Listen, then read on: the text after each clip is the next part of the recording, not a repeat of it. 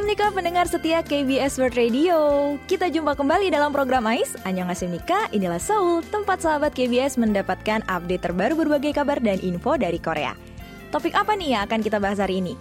Hmm, ada kabar tentang naiknya harga bahan pangan di Korea tren ramen dengan berbagai rasa baru, cerita inspiratif dari dunia medis dan panggung olimpiade, serta comeback K-pop musim panas yang ditunggu-tunggu. Bersama saya Anita Damayanti, kita akan liput selengkapnya sesaat lagi. Stay tune!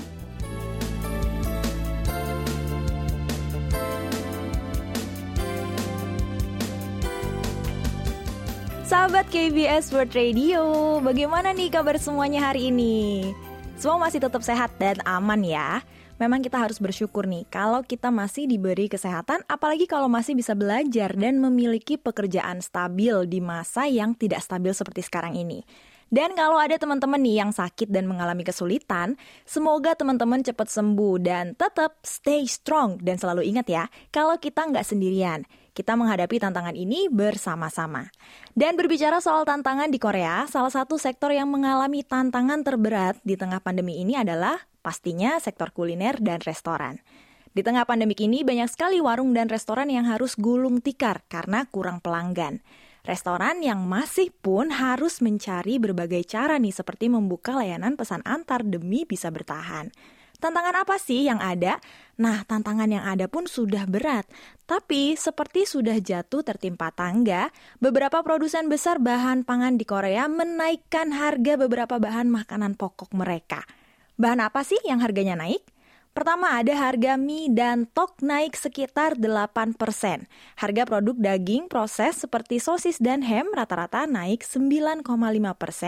Harga susu juga dikabarkan akan naik, yang juga akan menyebabkan harga berbagai produk lainnya yang menggunakan bahan susu turut naik, seperti produk es krim, roti, kue, minuman kafe, dan lain-lain. Bahkan harga ramyon pun rencananya akan naik 6,8 persen tanggal 16 Agustus nanti. Aduh, aduh, aduh, puyeng ya pendengar. Dengar semua harga bahan makanan bakalan naik. Jadi saya kasih gambaran nih betapa mahalnya harga makanan di Korea sekarang ini. Coba kita pikirkan nih pendengar. Menu makanan yang paling umum di Korea seperti samgyeopsal. Untuk membuat menu samgyeopsal, sudah pasti butuh daging, sayur, bumbu-bumbu lainnya, mungkin juga bahan untuk membuat benjang cige ya. Dan sekarang ini kalau kita beli bahan-bahan makanan ini di supermarket, harganya bisa melebihi 100 ribu won atau setara dengan 1,2 juta rupiah. Sekali makan loh ini. Jadi bayangkan berapa banyak biaya yang diperlukan untuk bahan makanan satu minggu. Karena itu hanya untuk satu keluarga aja. Gimana nih dengan restoran? Kalau bahan pokok seperti beras, tepung, mie, kemudian sayuran naik antara 6 hingga 10 persen, berarti mereka juga harus menaikkan harga menu dong ya. Padahal suksesnya restoran itu sangat tergantung dari harga makanannya. Dan pelanggan akan lebih setia kan dengan restoran yang harganya stabil? Semoga pandemi ini cepat berlalu ya pendengar, supaya kita bisa kembali hunting kuliner enak, arisan, reuni, kumpul-kumpul makan siang atau makan malam bareng di restoran. Pesan catering buat acara-acara spesial dan aktivitas lainnya yang bisa kembali menghidupkan industri kuliner. Untuk sekarang ini, mungkin hal terbaik yang bisa kita lakukan adalah mengikuti protokol kesehatan dan kalau pesan makanan pendengar, pesannya dari warung-warung dan restoran lokal ya. Syukur-syukur kita punya rezeki lebih dan menyumbangkan dana kita untuk pengusaha-pengusaha kuliner kecil yang sedang kesulitan.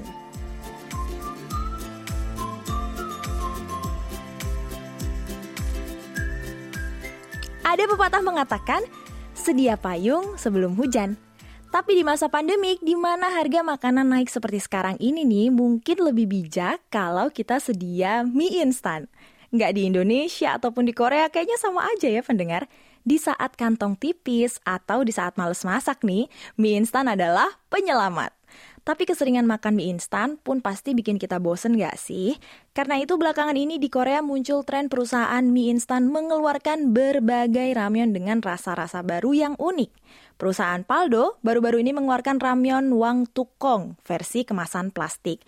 Wang Tukong bisa dibilang ojinya mie gelas porsi besar Korea pendengar. Sebelum Wang Tukong, mie gelas yang dijual di Korea ukurannya sama dengan mie gelas dari Jepang. Akhirnya, setelah sekian lama hanya hadir dalam kemasan mie gelas, Wang Tukong kini dijual dalam versi kemasan plastik.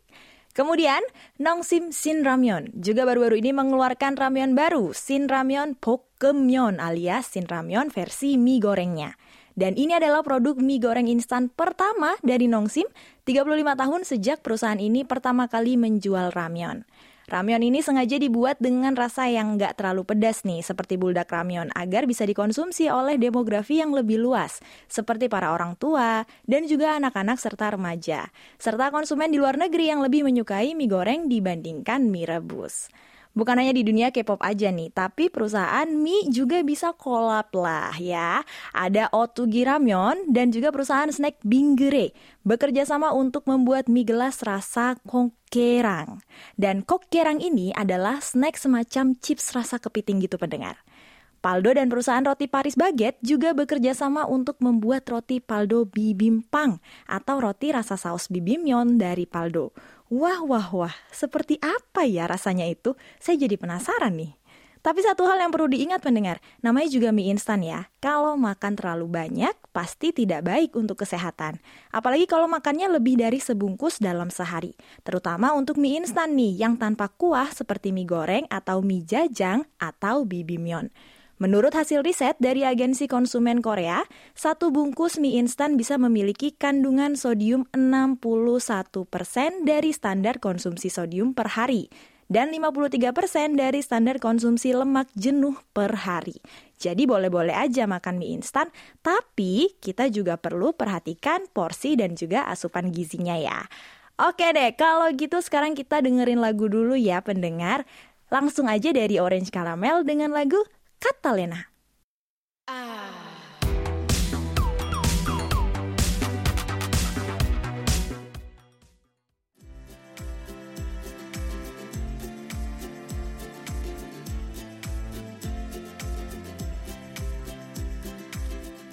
Sekarang kita lanjut lagi ke topik yang inspiratif. Pertama-tama kita awali dengan kabar dari dunia medis. Belakangan ini dengan meningkatnya kasus COVID-19 di Korea, media dan netizen kembali menaruh perhatian pada perjuangan para tim medis merawat para pasien dan melawan virus COVID-19 di garis depan. Dan baru-baru ini pendengar, foto seorang pasien bersama seorang perawat sedang viral di Korea. Di foto itu, seorang pasien wanita senior sedang bermain kartu Go Stop bersama seorang perawat rumah sakit yang sedang mengenakan pakaian APD lengkap. Foto bisa mengatakan seribu kata kan? Walaupun tidak tahu cerita di balik foto ini, dari perlengkapan medis serta pakaian yang pasien dan perawat kenakan, kita tahu mereka sedang berada di rumah sakit ya. Tapi berbeda dengan ruang rawat pada umumnya. Matres pasien diletakkan di lantai dan tidak menggunakan ranjang. Dilihat dari postur tubuh dan warna rambut pasien, sudah pasti pasien berusia lebih dari 90 tahun dan kesepian. Sementara sang perawat, walau mengenakan pakaian APD lengkap, bersabar menemaninya bermain ghost stop. Dan di Twitter, foto ini sudah di-share lebih dari 10.000 kali pendengar, termasuk oleh para seleb dan politisi Korea nih. Ternyata cerita di balik foto ini lebih mengharukan lagi. Sang pasien adalah Nenek Park pasien berusia 93 tahun penderita demensia yang terpapar COVID-19 di panti perawatan Jompo. Sementara sang perawat bernama I Suryon, wanita berusia 29 tahun yang sudah 7 tahun bekerja sebagai perawat. Foto ini diambil tahun lalu saat sang nenek sedang melakukan perawatan di ruang tekanan negatif Rumah Sakit Samyuk Seoul. Nenek Park dikonfirmasi terkena COVID tanggal 1 Agustus tahun lalu dengan gejala demam tinggi dan tubuh yang lesu. Karena takut terjatuh dari tempat tidur, maka kasur pasien diletakkan di lantai tanpa menggunakan ranjang. Ada 10 pasien yang bertugas untuk menjaga pasien COVID-19 karena selain perawat, tidak ada yang boleh masuk ke ruang isolasi dan sangat berbahaya bagi pasien demensia ditinggal sendirian. Dan akhirnya mereka memutuskan untuk bergiliran menemani Nenek Park bermain kartu Ghost agar beliau tidak kesepian sekaligus terapi untuk otaknya. Syukur dalam 15 hari Nenek Park dinyatakan negatif COVID dan bisa kembali pulang. Foto itu sebenarnya dikirimkan untuk lomba karya seni dan foto perawat, tetapi tampaknya bocor ke media sosial dan menjadi viral nih pendengar. Mungkin ada hikmahnya ya, foto ini menjadi viral untuk kembali mengingatkan masyarakat akan terus taat mengikuti protokol kesehatan. Ingat ya, sulitnya perjuangan para tim medis melawan COVID-19 dan dampaknya pada warga senior yang rentan dan lemah.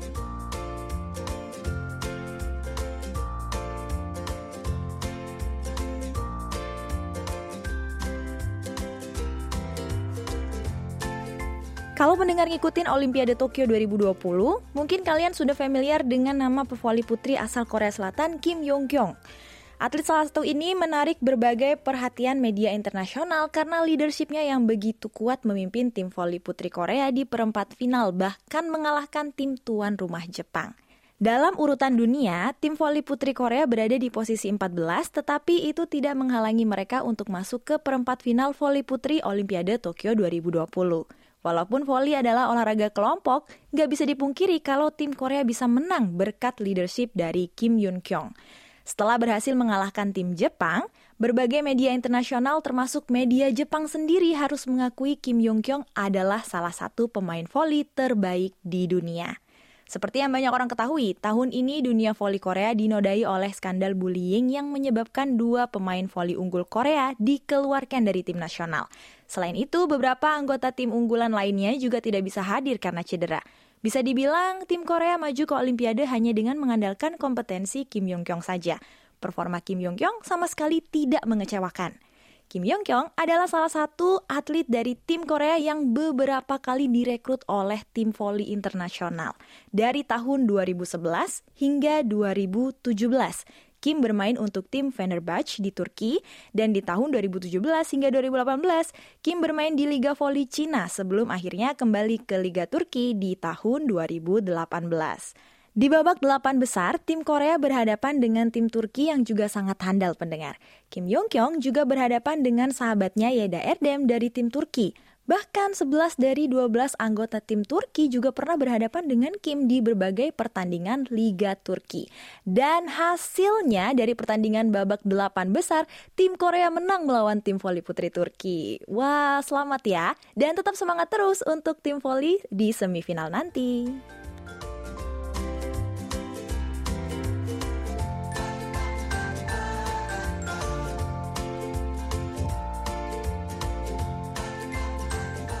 Pendengar, di musim panas seperti sekarang ini memang paling segar makan bingsu ya. Tapi lebih segar lagi nontonin para K-pop idols yang comeback dengan lagu-lagu summer mereka. Iya, di pertengahan musim panas ini kita akan menyambut beberapa comebacknya para idol yang sudah lama banget kita tunggu-tunggu. Siapa saja mereka? Dan mereka bakalan comeback summer ini loh. Tentu saja para ratu musim panas Red Velvet. Akhirnya setelah menunggu satu tahun delapan bulan nih ya, Red Velvet bakalan comeback dengan mini album terbaru Queendom. Yes, Queen. Memang Red Velvet ini terkenal banget ya dengan hits-hits musim panasnya. Seperti ada lagu ini kan ya, Red Flavor, ada Umpa Umpa, ada Power Up, dan juga Zimzalabim. Dan tanggal 3 kemarin, Red Velvet merilis teaser Queendom yang rencananya akan dirilis tanggal 16 Agustus yang akan datang. Tapi kalau ngomongin soal para idol ratu musim panas, gak ada dong yang bisa ngalahin OG-nya Summer Queen, yaitu Sistar. Walaupun mereka sudah bubar, tetap aja ya, Sistar akan selalu berada di hati para penggemar K-pop. Setelah 4 tahun, ex Sistar, Hyolyn, dan Dasom bakalan kolab bareng untuk merilis single baru mereka. Masih belum tahu nih judulnya apa, tapi katanya akan dirilis nih tanggal 10 Agustus nanti. Katanya ini adalah bagian dari project 2021 Nyone Chal Bonego Pangbob, yang berarti cara melewati tahun 2021 dengan baik. Dan para styles, pasti kalian sudah nggak sabar kan? Tapi bukan hanya girl group doang nih yang akan comeback pendengar. Para idol cowok-cowok pun, cowok-cowok Minam alias cowok-cowok cantik juga bakalan comeback seperti Astro dan Golden Child. Setelah empat bulan, Astro comeback dengan mini album Switch On. Dan katanya album kali ini akan mengandung masa lalu, masa kini, dan masa depan Astro setelah berkancah di dunia K-pop selama enam tahun ini. Dan semua membernya juga turut berpartisipasi loh dalam menciptakan lagu-lagunya. After Midnight dipilih sebagai single utamanya dan baru saja dirilis kemarin pendengar. Tapi viewsnya sudah menembus 11 juta loh. Wah wah wah wah keren banget. Dan yang terakhir, boy group beranggotakan 10 member Golden Child juga comeback kemarin dengan album studio kedua mereka Game Changer dan single utama Rapampam. Rapampam itu kan suara hati yang berdebar gitu ya. Jadi melalui lagu ini Golden Child juga ingin mengekspresikan energi dan semangat yang besar. Walaupun single utamanya bergenre Mumbaton, musik dari Amerika Latin, seluruh album ini akan memancarkan keunikan warna masing-masing member Golden Child. Kira-kira siapa ya yang bakalan menang dalam kontes Summer Queen dan King Dunia K-pop 2021 ini? Hmm, saya juga penasaran pendengar. Tapi yang penting kita selamatin dulu dong para idols dengan comeback mereka tahun ini. Sebelum kita akhiri Ais hari ini, kita dengerin lagu dulu dong ya. Dari siapa nih anaknya? uh, dari Astro atau Golden Child. Oke oke, hari ini kita puterin Astro dulu deh ya. Langsung aja ini dia Astro dengan After Midnight.